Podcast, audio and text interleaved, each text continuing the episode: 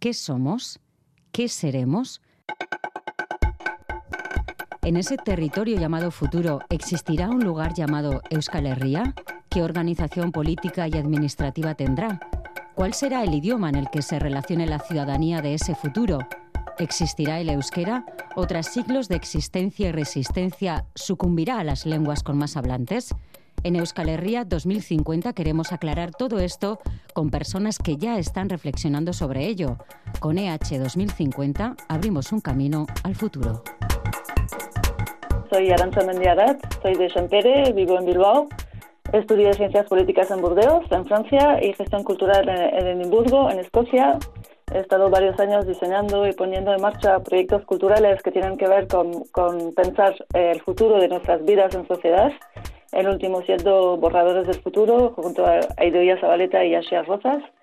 Llevo muchos años interesándome por el sorteo y la deliberación en política y en el 2020 cofundé la Asociación Deliberativa junto a Iago Bermejo para promover y poner en práctica procesos deliberativos y desde entonces me dedico a ello. Arantxa Mendiarat, kaixo, zer modu zaude? Oso ondo, kaixo goizalde. ¿En 2050 existirá la democracia?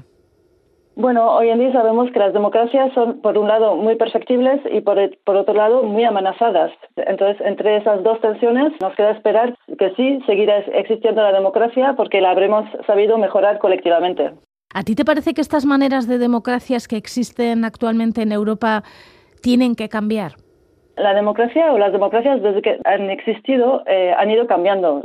son, sistemas en transformación constante. Y ahora quizás más que nunca sentimos esa necesidad de cambio y quizás de un cambio más, más radical. ¿no? Todos sabemos que los índices de confianza en las instituciones políticas son muy bajos y todos sentimos que algo ya no encaja, eh, que hay un desajuste bastante grande entre cómo están esas instituciones y cómo somos como sociedad.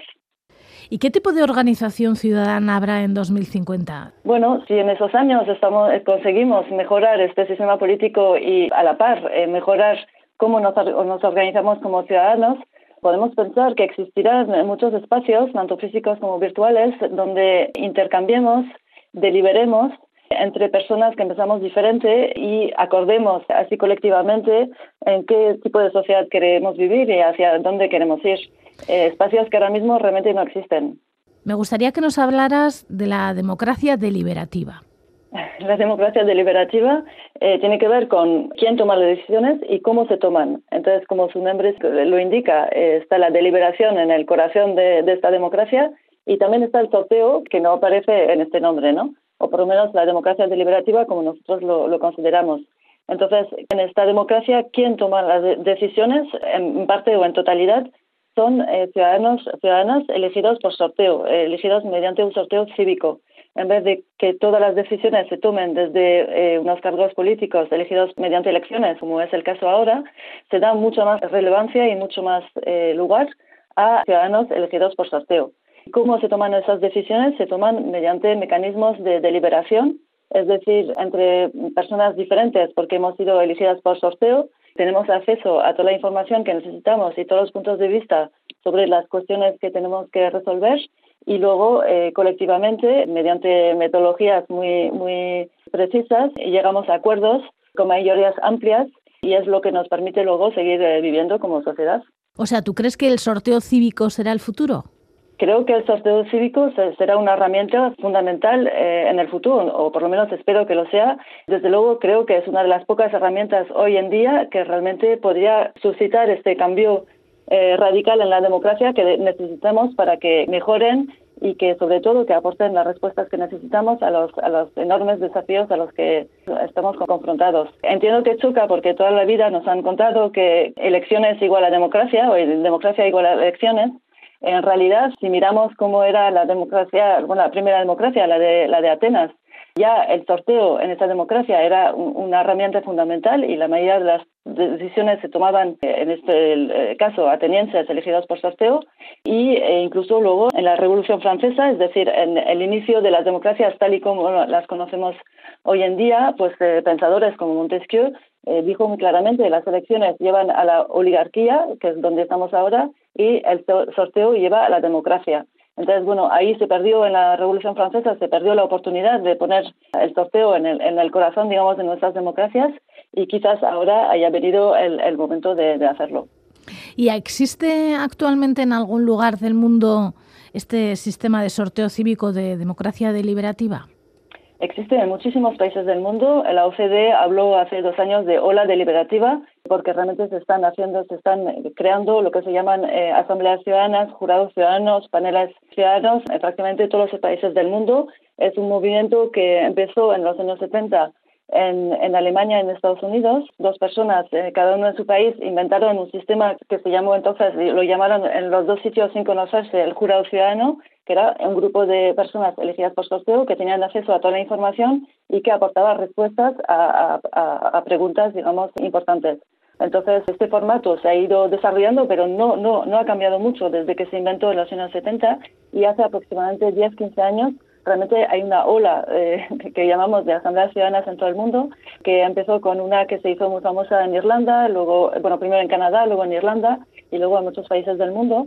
Y ahora mismo en Guipúzcoa estamos organizando una asamblea ciudadana desde la Diputación de Guipúzcoa y en Tolosa también, desde el Ayuntamiento de Tolosa, eh, se está organizando otra asamblea ciudadana sobre salud mental, o sea, quiero decir, es, es algo que existe en países lejanos, pero es algo que se está también implementando cada vez más en, en territorios muy cercanos. Por lo que cuentas, el ejercicio de la política, es decir, las personas que profesionalmente se dedican a ser políticas o políticos, desaparecerá.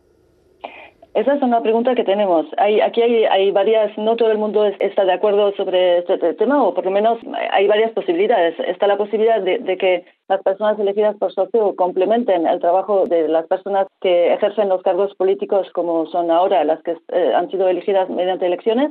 Y hay otros, eh, digamos, escenarios donde vislumbramos que eh, el sistema político podría funcionar con solo personas elegidas por sorteo. Entonces eso es algo que tenemos que ir viendo, tenemos que ir practicando cada vez más esas asambleas ciudadanas, esos jurados ciudadanos, que la gente vea cómo funcionan, que la gente vea si es, un sistema que, les parece adecuado o no, para luego eh, ver cómo colectivamente también querramos que sea nuestro sistema político a, futuro un sistema mixto o un sistema no mixto.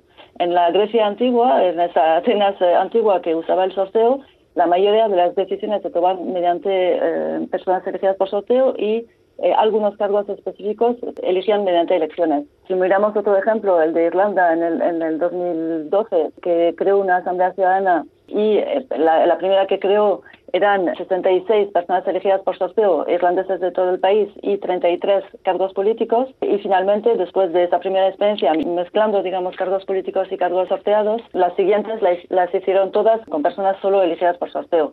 Eh, en fin, eh, o sea, no se trata tanto de teorizar y, pues, porque desde la teoría podemos decir muchas cosas, eh, se trata realmente de ver luego en la práctica qué son, qué son las mejores soluciones, qué es lo que funciona mejor y cómo se pueden tomar las mejores decisiones, que al final es el objetivo final de, de, esos sistemas. En cualquier caso, las personas que vivan entonces, en el 2050 o en el momento que esto se implemente, tendrían que mm, responsabilizarse más de las, de las decisiones y de lo que nos ocurre, ¿no? Entonces, en un sistema así, donde, digamos, se, hubiera expandido el sorteo cívico, esto quiere decir que a cada persona nos tocaría cada, no lo sé, habría que hacer cálculos de ver a cuántos, cuántos tiempo nos tenía que tocar para que todos pasáramos por el sistema político y todos en algún momento de nuestra vida estuviéramos ahí pues trabajando en ello. Podría ser que nos tocara tres veces en la vida estar trabajando eh, seis meses en ello, no lo sé, esto habría que, habría que calcularlo. Eh, pero eso quiere decir que efectivamente, digamos que todas las decisiones de políticas públicas no se tomarían desde pues, un pequeño núcleo, que es el caso ahora, sino que se tomarían desde un número mucho más amplio de la, de la población y también eh, unos recorridos mucho más amplios de, de, personas, quiero decir, personas mucho más diversas, ¿no? Sabemos ahora mismo que las personas que ejercen eh, cargos políticos y que por otro lado hacen un trabajo muy difícil y muy que les exige muchísimo, ¿no? Esas personas, esas personas elegidas por sorteo tendrían unas trayectorias de vida mucho más diversas, ¿no? En este caso lo que nos interesa también eh, mediante el sorteo es tener experiencias de vida mucho más amplias que hace que, que, esas decisiones, cuando se toman desde posiciones, digamos, privilegiadas, como pueden ser las nuestras, siempre mm, se toman de cierta manera. Si en esta toma de decisiones incluimos a personas con menos recursos o menos estudios, otro tipo de trayectorias, pues probablemente esas decisiones también se tomarán de, de otra manera. Entiendo que en ese futuro no existirán partidos políticos. No lo sabemos. si es un sistema mixto con personas con cargos políticos y cargos elegidos por sorteo, pues podrían seguir existiendo los partidos políticos. También lo que podría pasar es que en un sistema donde solo hubiera personas elegidas por sorteo, los partidos políticos tuvieran otra función. O sea, no tendrían, digamos, la función de, de ejercer el poder, en este caso, sino que tendrían la función de fomentar el debate y de la misma manera que lo hacen ahora, defender algunas ideas yo creo que seguirían existiendo organizaciones políticas, pero con una función diferente. ¿Y te parece que en ese futuro la ciudadanía podría votar todo? Aquí hay varias cosas. Eh, primero, se, tenía que ver quién decide la agenda. Se podía pensar que unas asambleas ciudadanas solo se dedicarían a establecer la agenda. Por ejemplo, poner en la agenda qué sistema político queremos, si queremos una monarquía, una república o lo que sea. Y luego eh, podría haber otra asamblea ciudadana que, eh, una vez elaborada esta pregunta, se dedicara a responder de manera de la manera más deliberativa posible y eh, ofrecer, digamos, esa respuesta al conjunto de la sociedad. Pues podríamos pensar también que otro mecanismo que podría reforzar este, este mecanismo deliberativo podría ser un referéndum, como hicieron en Irlanda sobre la cuestión del aborto, una asamblea ciudadana primero miró la cuestión del aborto, que estaba totalmente bloqueada a nivel político, dijo que pensaba que había que liberalizar el aborto y luego esa decisión fue a referéndum y fue la, sociedad irlandesa en su conjunto quien la, avaló. Entonces podemos pensar mecanismos así eh, en el futuro. No podemos pensar que un solo mecanismo va, va a permitir tomar todas las decisiones y resolver todos los problemas, sino que tenemos que pensar como en un, conjunto de mecanismos que se complementan entre sí, pero donde realmente esas asambleas ciudadanas podrían ser el corazón del sistema. ¿Y será obligatorio votar? En el caso de una sociedad basada en el socio cívico, no hay voto, realmente no hay elecciones, las elecciones desaparecen. El libro de David Van Rijbroek contra las elecciones, que, es, un, título un poco provocador, nos llegarían cartas a casa, o bueno, en el 2050 no sé cómo nos llegaron los mensajes, pero diríamos que nos, nos llegarían invitaciones a formar parte de una asamblea ciudadana eh, y luego en, base a las personas que se han eh, apuntado, o también podría ser un sistema obligatorio, eso todavía no lo sabemos, se conformaría una muestra descriptiva de la sociedad, porque todas las asambleas ciudadanas, lo que no he dicho todavía, es que conforman una muestra descriptiva de la sociedad. Es decir, se suelen usar cinco criterios, la edad, el sexo, la localización, el nivel educativo y una, una cuestión, digamos, actitudinal respecto a la, a la pregunta a la cual van a, responder. Y son mini públicos, son mini, en la Asamblea Ciudadana que tenemos ahora en Guipúzcoa, eh, personas, la mitad son hombres, la mitad son mujeres, eh, representan a, a todas las comarcas de Guipúzcoa. Tenemos todas las edades en función, digamos, en proporción a las edades que existen ya en Guipúzcoa etcétera, etcétera. Entonces tenemos ahí un mini Guipúzcoa, digamos, que son las que están ahora mismo respondiendo a una pregunta hecha por la institución, que es cómo garantizar la actividad agraria eh, para hacer frente al cambio climático. Entonces, ahora mismo, cómo funcionan esas asambleas es que responden a preguntas hechas desde la institución. En el 2050, probablemente, como dije antes, podríamos imaginar que algunas asambleas eh, eh, establecerían la agenda, es decir, dirían a, qué preguntas que tenemos que responder y cuáles son las cuestiones importantes ahora mismo, y otras asambleas responderían a esas preguntas. Bueno, uno de los, de los organismos institucionalizados eh, basado en el sorteo que existe ahora mismo en una región de Bélgica funciona con este modelo. Primero una asamblea define sobre qué quieren trabajar y luego digamos, transmite esta pregunta a otra asamblea que responde a ella. Y entonces la, la primera, el primer tema que fijaron o que eh, decidieron fue cómo mejorar eh, las condiciones de trabajo de las personas sanitarias. Y eso fue, fue como cuatro meses antes de la pandemia, cuando nadie sabía nada de la pandemia. Es decir, que ahí también vemos que son asambleas conectadas con las preocupaciones de la ciudadanía y conectadas con problemas muy reales. ¿no? El objetivo al final será que la ciudadanía tenga poder de decisión sobre la sociedad en la que quiere vivir. Efectivamente, que tenga poder de decisión y que confíe en estos mecanismos. Es decir, en el futuro, si fuéramos hacia esos mecanismos deliberativos, esos mecanismos con personas elegidas por sorteo, son mecanismos que tendrían que ser aceptados por el conjunto de la, de sociedad y nosotros, todos nosotras, todas nosotras deberíamos de confiar en que las decisiones que se toman desde estas asambleas son buenas e incluso son mejores que las que se toman en el sistema actual. Arantxa Mendiarat, benetan mil esker eh, zure parte hartzeagatik gaur. Eskerrik asko goizalde, plazar bat izan da. Dirección, edición, guionización, producción, Goizalde Landabaso. Coordinación, Anea Barrategui. Locución, Loreto Larumbe y Roberto Mosso. Selección musical, Sara Alonso. Redes sociales Hágase la Luz. Participantes.